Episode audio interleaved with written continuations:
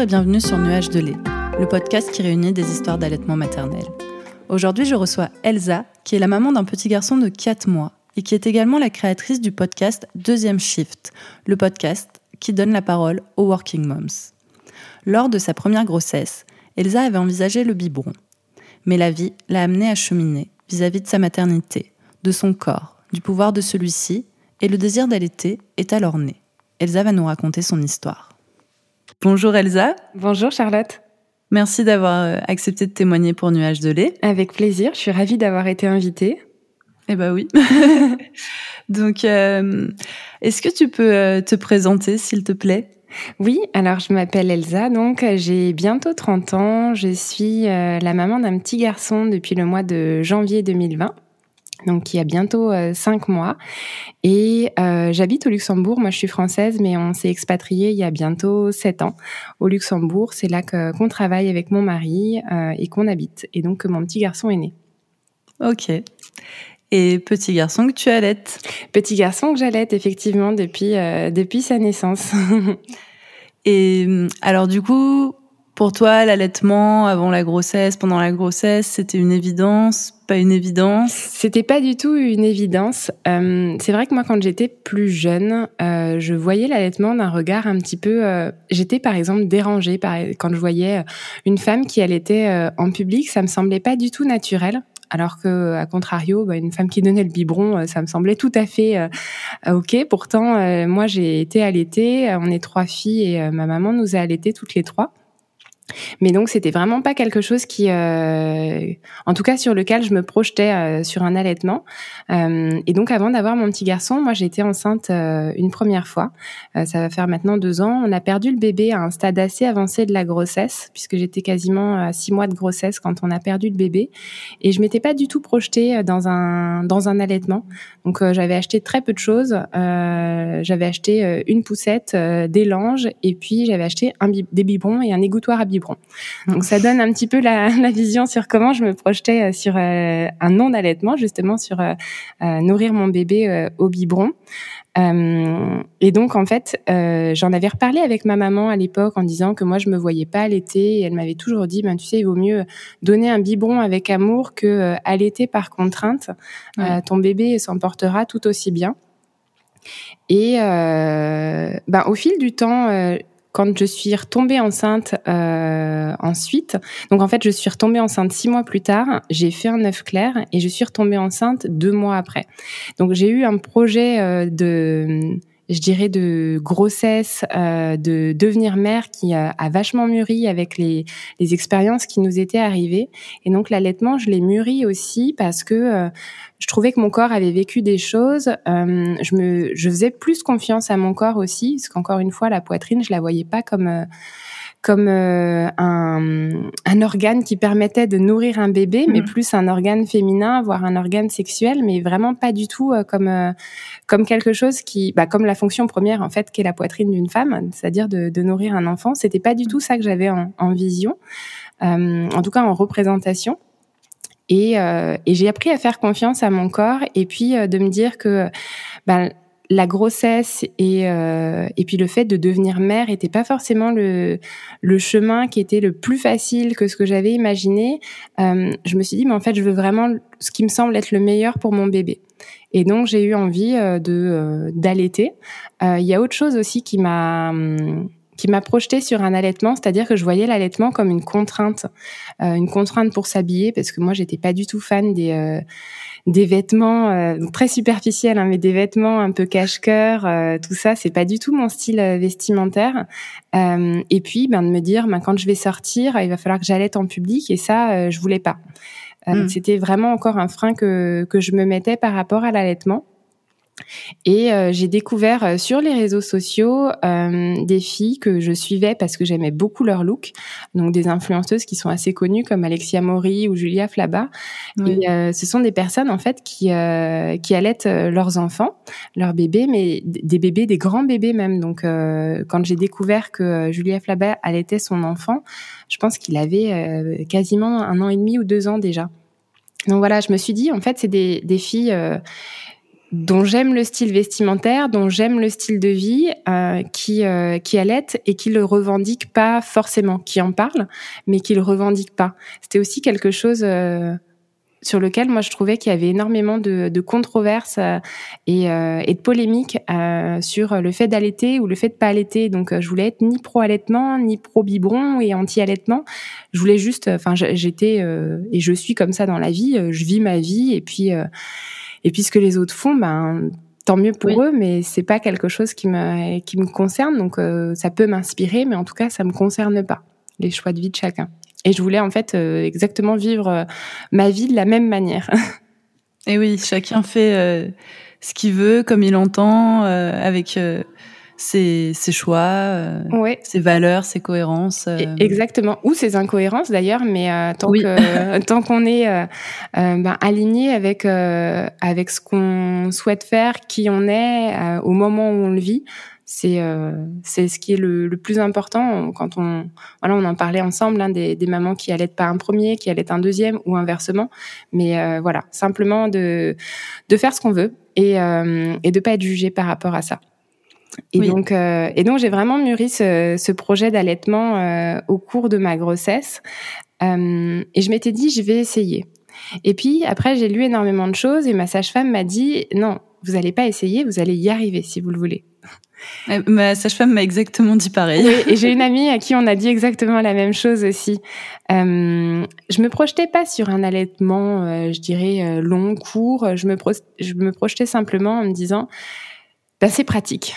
Euh, il y a un aspect hyper pratique et ça c'est ce que ma maman m'avait dit aussi euh, quand j'avais dit que je voulais pas allaiter parce que je trouvais que c'était contraignant. Elle m'avait dit ah bah alors moi c'était tout l'inverse. Je trouvais ça ultra pratique. Tu sors quelque part t'as rien à penser d'avoir le lait d'avoir de l'eau d'avoir la bonne température un chauffe biberon etc t'as tout sur toi et donc c'était aussi quelque chose qui m'a euh, qui m'a motivé puis voilà de me, de me renseigner sur euh, sur ce que c'était en fait sur euh, combien de fois un bébé pouvait téter par jour quel était potentiellement le niveau de douleur même si ça reste propre à chacun mmh. mais mais voilà savoir savoir ce qui se enfin ce qui se jouait entre la maman et le et le bébé au niveau de au niveau de l'allaitement. Il y a autre chose aussi qui m'a motivée à allaiter, c'est que moi j'ai fait un diabète de grossesse euh, et donc euh, quand euh, le diabète a été euh, détecté, j'ai eu une réunion d'information et donc l'un des gros risques du diabète, donc c'est évidemment pour euh, pour le bébé hein, qui soit en hypoglycémie à la naissance, qui, qui, soit trop gros aussi parce que du coup il ingère trop de sucre à travers le, le placenta mmh. et puis il y a un risque pour la la maman, c'est qu'elle prenne énormément de kilos. Oui. Et, euh, et donc l'infirmière en diabéto qui nous avait fait la petite réunion d'information avait dit bon si vous prenez beaucoup de kilos, on va dire que ça c'est le moins grave parce que si vous allaitez, vous allez perdre jusqu'à 500 calories par jour. Et là je me suis dit ah, c'est encore un atout supplémentaire pour l'allaitement euh, de pouvoir perdre mes kilos de grossesse euh, rapidement ou en tout cas de, de pouvoir les perdre grâce à, à l'allaitement sans avoir de, à faire trop d'efforts. Oui, oui c'est vrai que on, souvent on dit que l'allaitement aide à perdre les kilos. En tout cas, moi j'ai bien reperdu. Alors je sais pas si c'est euh, grâce euh, à l'allaitement ou euh, à diverses choses, mais en tout cas, oui, j'ai pas eu de mal à perdre les kilos de grossesse. Oui, bah moi non, j'en ai pas pris beaucoup du coup puisque j'ai eu un, un, diabète qui a été contrôlé, mais euh, mais effectivement je les ai perdus euh, très très rapidement. Bon, je pense que la fatigue, euh, le fait de se nourrir quand on peut, euh, quand le bébé dort ou voilà, c'est aussi ça, ça, joue aussi. Ça joue aussi. Et puis ben quand on allait, forcément, on, je, enfin je pense qu'on fait plus attention aussi à ce qu'on mange puisque il y a aussi le bah, tout ce qu'on ingère qui euh, bénéfique comme euh, comme pas bénéfique qui passe pour le, le bébé. Donc euh, c'est, je pense que c'est un réflexe aussi assez naturel euh, pour une maman allaitante de faire attention à ce qu'elle mange. Mm-hmm. Oui, c'est vrai, ça poursuit un peu les mois de grossesse. On se dit attends, est-ce que ça j'ai le droit, pas le droit? Alors l'allaitement c'est un peu plus flexible, mais effectivement, je pense que surtout les premiers mois, on se dit alors attends, est-ce que ça, ça va être euh, bon pour mon bébé? Ça passe dans le lait, pas dans le lait Oui, euh, exactement. Et puis quand on voit se tordre un peu, on se dit bon, est-ce que ça c'est normal ou est-ce que c'est quelque chose que j'ai mangé? Oui, oui. Donc, euh, donc ouais, voilà comment je comment je me suis projetée euh, sur euh, sur l'allaitement. Et puis, euh, je pense qu'une des choses qui a favorisé aussi ben, le fait que que je passe à un allaitement, enfin que je passe à, l'acte entre guillemets entre le le fait de le vouloir et puis le fait de le, de le réaliser, c'est que j'ai eu du lait, enfin j'ai eu du colostrum assez tôt dans ma grossesse. Et d'ailleurs, c'est quelque chose qui m'avait beaucoup dérangé, mmh. euh, puisque, euh, bah, encore une fois, j'avais jamais euh, utilisé mes seins pour cette fonction-là. Donc, c'était vraiment quelque chose de, de, très nouveau, de, de voir mes seins grossir, de les voir bah, avec les, les, veines qui apparaissent, et puis, et puis d'avoir du colostrum qui commence à couler. je pense que c'était autour de la 26e, 27e semaine peut-être. Oui. et tu le euh, savais ça que on pouvait avoir euh, du colostrum euh, si tôt? Non, je le savais pas. Euh, je le savais pas. C'est en fait c'est un matin où où je me réveille et je vois une tache sur sur mon mon drap et puis je me dis mais c'est bizarre. c'est c'est un une zone où euh, normalement il n'y a pas de liquide qui coule. oui, pas du pipi. voilà, c'est ça. Ou autre, ou, euh, ou, pas au niveau de la bouche ou du nez. Ou, euh, et, euh, et puis, en fait, je, je me dis, bon, ok, je capte pas tout de suite au niveau de cette tâche, justement. Et puis ensuite, je me rallonge dans mon lit et là, je réalise à la fois que mon t-shirt est aussi taché au niveau de mes seins mmh. et, et à la fois ben, que la, la tâche et euh, à, au même niveau que, que se trouve ma poitrine dans le lit. Et donc là, j'ai cherché sur Internet parce que ça me semblait bizarre. Et donc je tape, peut-on avoir du lait à 27 semaines de grossesse? Et la réponse est oui. Donc c'est pas du lait, mais c'est du colostrum. Oui. Et, euh, et donc du coup, ça m'a aussi... Euh, énormément donné confiance. Bon, ça m'a gêné au départ hein, parce que je me suis dit, voilà, mince, euh, je suis quand même pas censée accoucher tout de suite.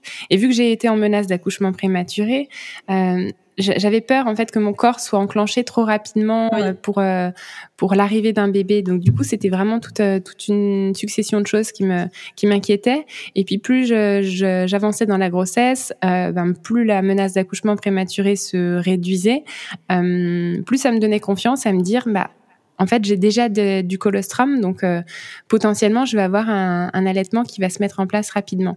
Et donc, c'est, alors j'en ai parlé avec ma sage-femme, elle m'a dit c'est pas euh, a, posteriori hein, après l'accouchement, elle m'a dit c'est pas un signal euh, absolu, mais par contre, pour moi, ça a vraiment été un booster de confiance en moi. Tu t'es dit ça fonctionne. Je me suis dit ça fonctionne, voilà je pense que c'était une des peurs que j'avais puisque euh, dans mon entourage, moi, mes amis ont pas allaité ou peu. Euh, j'ai l'une d'elles qui, a l'une de mes amies qui, elle, a allaité ses deux bébés, euh, mais par contre, pour le deuxième, a vécu une mise en place d'accouchement qui avait été très compliquée. D'allaitement. Ouais, ouais. Pardon, j'ai dit d'accouchement. Oui. une mise en place d'allaitement euh, très compliquée. J'ai découvert qu'il existait des coquillages à mettre dans le soutien-gorge. Et donc, enfin, vraiment pour quelqu'un qui euh, qui n'allaite pas ou qui a pas d'enfant, euh, c'est des choses. On se dit mais c'est super bizarre tous ces trucs, euh, des coquillages pour les bouts de sein, bizarre, bizarre. Et et puis donc elle, elle a eu finalement aussi un allaitement qui a duré, je pense, trois mois, qui est déjà très bien mais euh, elle était extrêmement fatiguée euh, de par le deuxième. Et donc voilà, j'avais une représentation qui n'était pas pas très euh, valorisante, on va dire, de de l'allaitement. Et et puis ben mon allaitement s'est super bien mis en place puisque oui. euh, ça c'était, euh, je pense, euh, l'un des moments les plus forts de mon accouchement. Bon, j'ai eu un, un, bel accouchement, mais l'un des moments les plus forts, c'est quand la sage-femme m'a posé mon fils sur le, sur moi, sur le corps, et euh, très rapidement, il a trouvé le sein. Donc, elle m'a dit, vous allez voir, ils savent faire. Hum. Et donc, euh, il était sur moi, mais donc plus au niveau, je dirais un petit peu en dessous de mon menton, euh, juste en dessous du, du cou. Euh, et puis, il, il, a commencé à, à bouger et à gesticuler jusqu'à trouver le sein avec sa bouche. Et ça, j'ai trouvé ça mais merveilleux. C'est vraiment le, ouais, je pense le plus beau moment que j'ai vécu dans dans cet accouchement. Et oui, c'est magique en fait de les voir euh, si petits qui viennent à peine de sortir du ventre et c'est ça. Tout naturellement euh, aller vers le sein. Il y a un côté très animal. Euh. Oui, exactement. Il y a un côté très animal, mais tout de suite, Enfin, je, je trouve que euh, la conscientisation pour un premier enfant, encore plus euh, du, du, fait de devenir euh, mère, peut être plus ou moins facile pour pour chacune d'entre nous. et donc, moi, j'avais du mal à à me dire, puisque j'ai eu un accouchement déclenché aussi, à me dire, bah en fait, je vais avoir un bébé, je vais avoir un mmh. bébé. Et puis puisque j'avais été enceinte déjà deux fois auparavant, qui avait été des grossesses inachevées, j'avais vraiment du mal à me dire que ça allait arriver et à mmh. conscientiser que ça allait arriver. Et donc quand euh, quand ce petit bout euh, qui a deux minutes de vie, euh, qui qui fait 50 cm, se, se déplace avec juste à la force de sa tête et un petit peu de, de son corps pour trouver le sein à l'odeur et, et à, voilà à la couleur du, du téton. Mmh. J'ai trouvé ça mais vraiment merveilleux et j'ai pris conscience que j'étais sa maman. Oui, c'est là où ça, ça a scellé quelque chose et tu t'es dit, ça y est, il est là et je suis sa maman, c'est mon bébé. Exactement, c'est exactement ça. Et, euh, et mon mari m'a beaucoup soutenue aussi hein, dans ce dans ce projet d'allaitement, euh, notamment quand euh, je lui avais parlé du fait que, ben, que je savais pas vraiment si je voulais allaiter la toute première fois. Il m'a dit ah bon bah écoute tu fais comme tu veux, c'est ton corps, mais moi je trouve que c'est bien l'allaitement. Mmh. Donc, euh, donc quand après j'ai mûri, euh, j'ai mûri le projet, euh, bah lui était encore plus à fond dedans, me dire non mais c'est trop bien, c'est génial, effectivement, c'est le meilleur pour pour notre bébé. Donc je trouve que le, le soutien aussi, parce que même si l'allaitement c'est quelque chose, on va dire physique entre la mère et, et l'enfant, l'entourage peut être bénéfique euh, mm. et, euh, et, encourageant ou au contraire euh, pas forcément dans, dans, une volonté d'être malveillant, mais, mais décourageant par rapport à, à, un allaitement. Et, euh, et, encore une fois, moi, ça s'est très bien mis en place, mais il y a toujours la fatigue, il y a les hormones, il y a la douleur aussi. La... Bon, voilà, quand même, quand je dis que ça s'est mis en place, c'est-à-dire que j'avais du lait, il prenait bien le sein, etc. Mais comme je pense toutes les femmes, on n'échappe pas aux premières douleurs, à quelques crevasses au tout départ. Et, euh, et, donc le soutien de, de, mon mari a été euh, hyper important, euh, où il m'a pas mis de pression euh, aussi à dire euh, il faut que tu tiennes ou euh, c'est c'est super. Je sais que ma maman m'avait dit quand j'ai quand je venais chez elle, quand je suis venue chez elle, je pense que ça faisait un mois et demi euh, ou presque deux mois, je pense que j'avais accouché, où elle m'avait dit ben prends ton tire-lait et puis tu tireras le lait si jamais tu veux te faire une nuit complète. Euh, moi, je, je, lui donnerai le biberon. Et quand j'ai dit ça à mon mari, il m'a dit mais ouais, mais moi aussi je le fais hein, s'il faut, il euh, n'y a pas de souci. Ah, génial. donc donc ouais, vraiment des quelque chose qui s'est bien qui s'est bien passé sur la, la mise en place et puis et puis le rapport le rapport au bébé, le rapport à l'allaitement. Et puis, ben, des craintes qui, euh, qui se sont envolées. Euh. Bon, déjà, la contrainte d'allaiter en public, je l'ai pas tellement eu, euh, dans la mesure où quand on a un bébé qui naît en hiver au Luxembourg, donc dans les, les régions assez fraîches, froides, humides, on m'a dit tout ce qui est lieu public avec le bébé, vous n'y allez pas, vous ne sortez pas quand il fait humide, puisqu'il y a des risques de grippe et de, de bronchiolite. Ok. Donc je suis euh, peu sortie avec lui euh, dans les, les, premiers temps. On sortait que par, euh, par temps sec et, et plutôt ouais sec, on va dire, plutôt ensoleillé, non pas trop, mais en tout cas par temps sec. Et c'était plus pour pour des promenades ou voilà, je sortais pas dans les lieux publics puisque là c'était des nids à microbes. Mm. Et puis ensuite, ben, quand, euh, quand on va dire que la phase hivernale est passée, il y a eu le coronavirus. Donc, il n'a pas non plus euh, encore vu des lieux publics euh, pendant, pendant un petit moment. Et les rares fois où je suis sortie, en fait, ben déjà, je m'étais équipée en termes de, de tenue d'allaitement. Oui, parce que on, on s'est connus sur un groupe Facebook de podcast, mais ensuite on a fait le lien par rapport à l'allaitement euh, via la photo d'Emmanuel qui euh, c'est l'épisode 3, euh, il me semble, 4. tu sais mieux que moi. en tout cas, Emmanuel qui a aussi euh, livré son témoignage par rapport à l'allaitement, qui porte un t-shirt tagine banane, et tu m'as dit, ah bah au moment où j'écris le commentaire, je porte le même t-shirt qu'Emmanuel. Exactement. Le t-shirt face à la mer de tagine banane. voilà. ça, donc...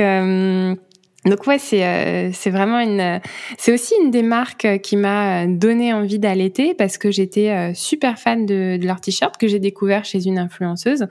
Euh, et, euh, et vraiment très fan de de l'état d'esprit aussi et des valeurs de la marque et de toute la communauté qui s'était créée autour de bah, des valeurs de l'allaitement et, euh, et des valeurs de pouvoir allaiter, euh, comme eux disent, allaiter partout tout le temps.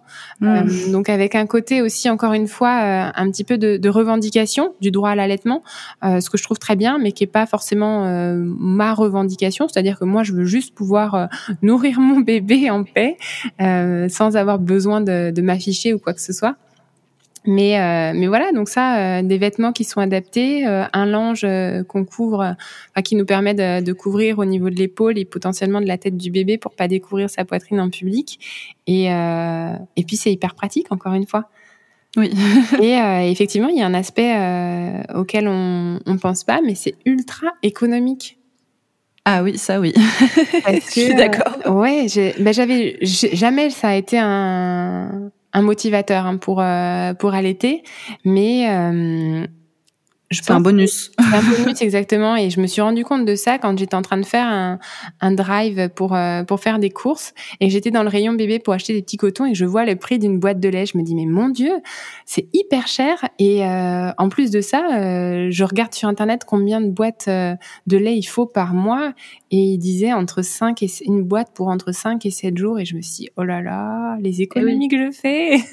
oui, moi c'est vrai que c'était pas ma motivation première non plus pour euh, allaiter mon fils. Mais ça m'était venu à l'esprit. Je m'étais dit, ah, mais en plus, euh, le lait maternel, c'est gratuit. Donc, euh, j'aurais pas à rajouter dans mon budget, je sais pas combien, plus ou moins 100 euros de boîte de lait par mois. donc, c'est, je me suis dit, ouais, c'est pas mal. oui, bien sûr, ouais, c'est clair. Et c'est aussi pour ça que dans certains pays, il y a des femmes qui allaitent hyper longtemps. Oui parce que euh, tout simplement euh, c'est le moyen le, plus économique euh, et qu'elles n'ont pas forcément les moyens de les moyens financiers en tout cas de de pallier au lait maternel avec du lait maternisé. Mhm. Et toi, du coup, est-ce que tu envisages une durée d'allaitement Comment tu vois les choses aujourd'hui? Je j'envisage pas du tout de durée d'allaitement. Je me laisse porter. Euh, C'est-à-dire que aujourd'hui j'ai une satisfaction et une fierté énorme de voir euh, ce bébé qui grossit et qui grandit, qui, qui grandit très très bien, euh, et tout ça euh, juste grâce à moi et à mon lait. Ça c'est euh, vraiment une très grande fierté. Et, et donc du coup ça me motive à continuer. peut-être qu'un jour il va se désintéresser ou peut-être qu'un jour moi je vais plus avoir envie. En tout cas aujourd'hui je me projette pas sur une fin de l'allaitement. Euh, il a bientôt cinq mois. Je reprendrai le travail quand il aura à peu près neuf mois. Et, euh, et pour moi, je reprendrai en allaitant. Peut-être que ce sera pas le cas, mais en tout cas, aujourd'hui, c'est, comme ça que je, que je projette. Mmh. Euh, j'avoue que je suis encore un peu, je vais pas dire gênée, mais je suis pas à l'aise avec l'idée d'allaiter un enfant qui euh, qui marche, qui parle.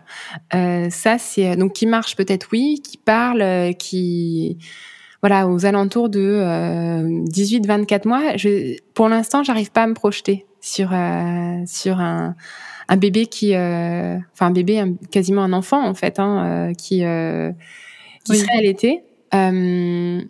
mais je fais partie d'un groupe de mamans allaitantes avec la Leche League Luxembourg, qui est aussi encore une fois, je trouve un, un biais pour pour euh, bah, se soutenir dans l'allaitement, euh, répondre à, à, nos questions, faire de l'échange et du partage d'expériences.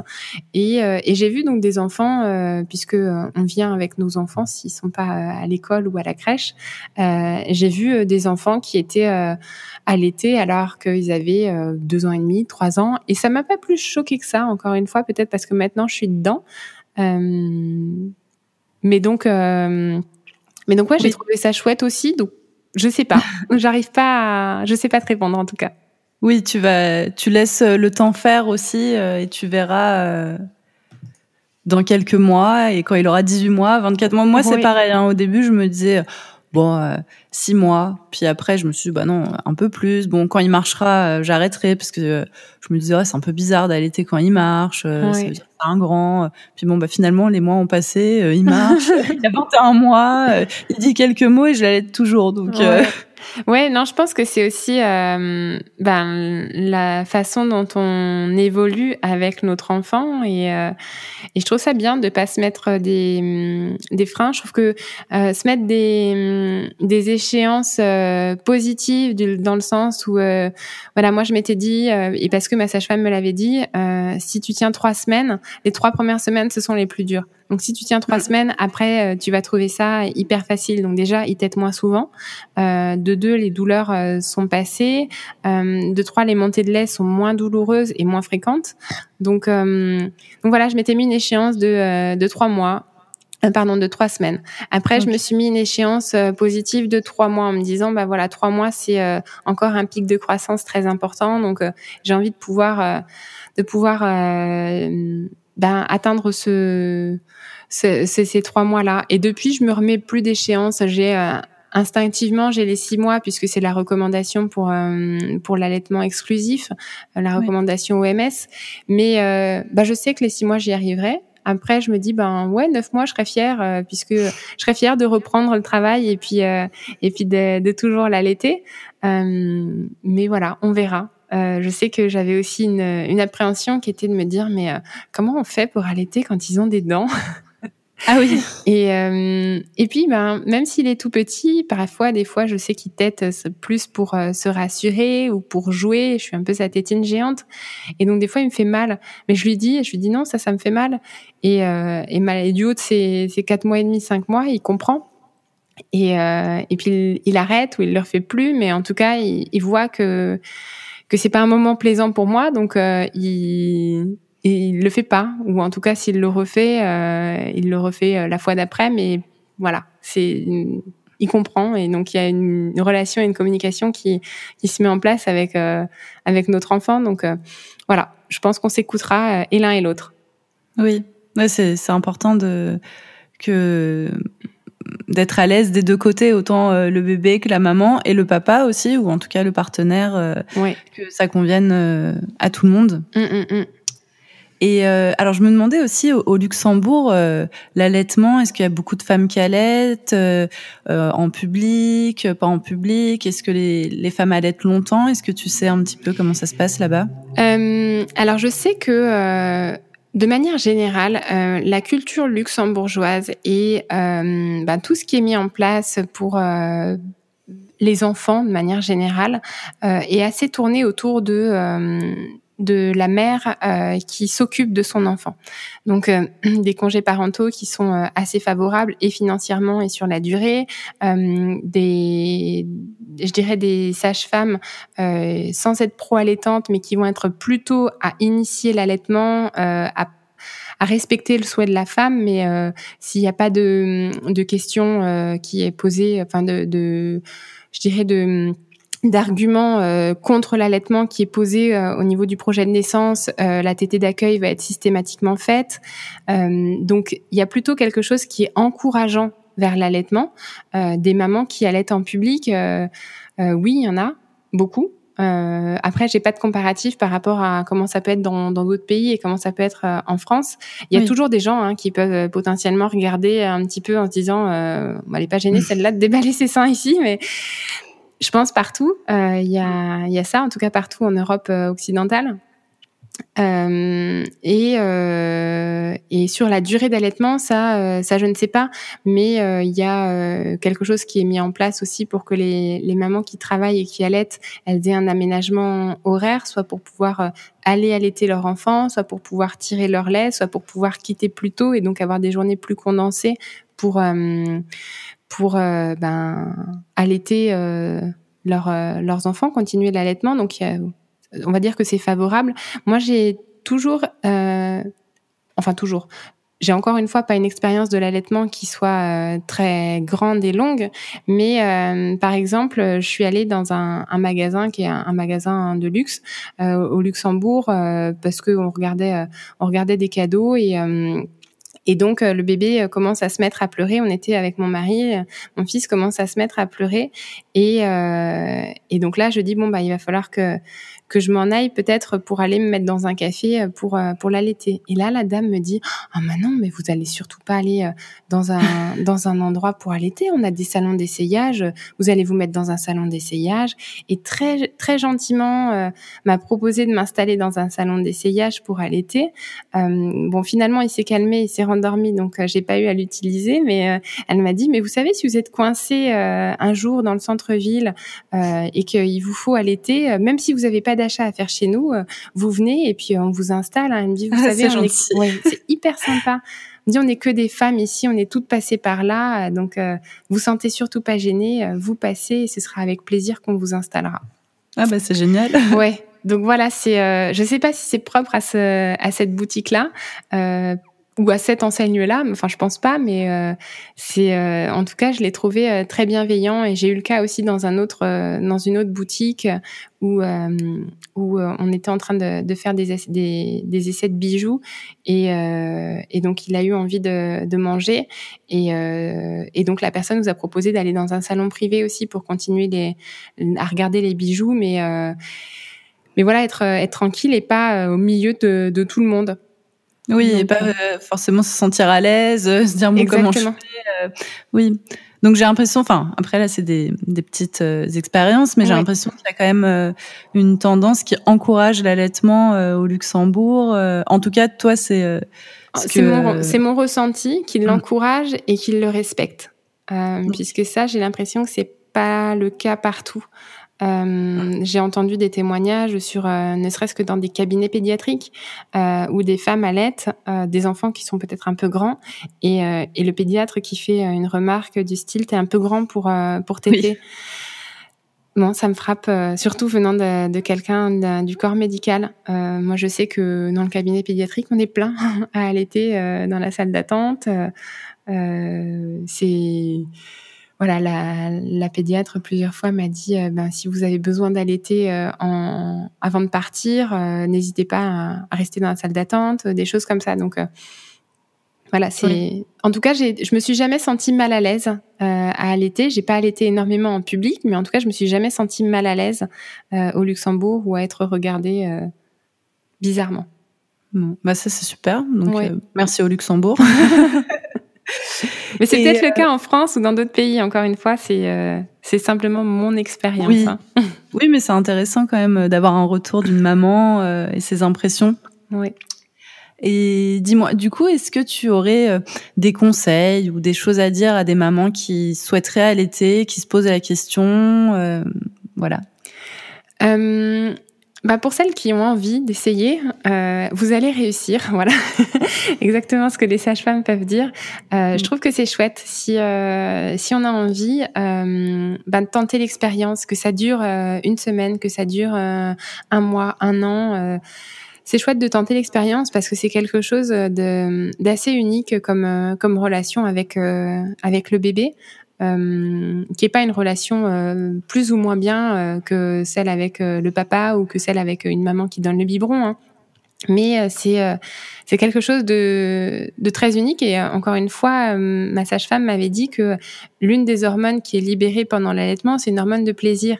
Donc vraiment la encore vraiment la satisfaction de se dire que bah, qu'on nourrit notre enfant et que que s'il mange et qu'il est rassasié, c'est grâce à, à, nous. Donc ça, je trouve ça chouette aussi de, de pouvoir vivre, euh, vivre cette expérience et, euh, et, de se faire confiance.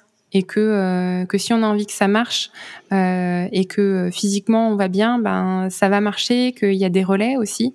comme je te le disais, moi j'ai pas un entourage, en tout cas un entourage proche qui a euh, qui a allaité. Ma belle-mère, ma mère ont allaité, mais euh, c'était des des. Enfin, ma mère c'était il y a 23 ans maintenant. Ma belle-mère, son dernier enfant a 11 ans, donc euh, c'était il y a quelques années. C'est pas, on n'est pas de la même génération. Donc c'est pas les mêmes les mêmes vécus, mais voilà simplement de, de se faire confiance et de, de tenter l'expérience si on en a envie et que si on n'en a pas envie, bah on n'en est pas une moins bonne mère pour autant. Oui. Heureusement. Heureusement, et oui, mais pourtant, c'est, je pense qu'il y a des, des femmes ou euh, d'autres femmes ou euh, d'autres hommes euh, qui, qui mettent mal à l'aise et les femmes qui allaitent en disant tu allaites trop longtemps, quand est-ce que tu arrêtes? Ou, ou celles qui n'allaitent pas en disant pourquoi tu n'allaites pas? Et oui, oui, il y a toujours quelqu'un pour remettre en question nos choix et nous faire douter du fait qu'on est une bonne mère ou bon pas on n'est pas parfaite hein mais non mais on a déjà assez de doutes en nous pour pas que le monde extérieur nous en mette je suis entièrement d'accord.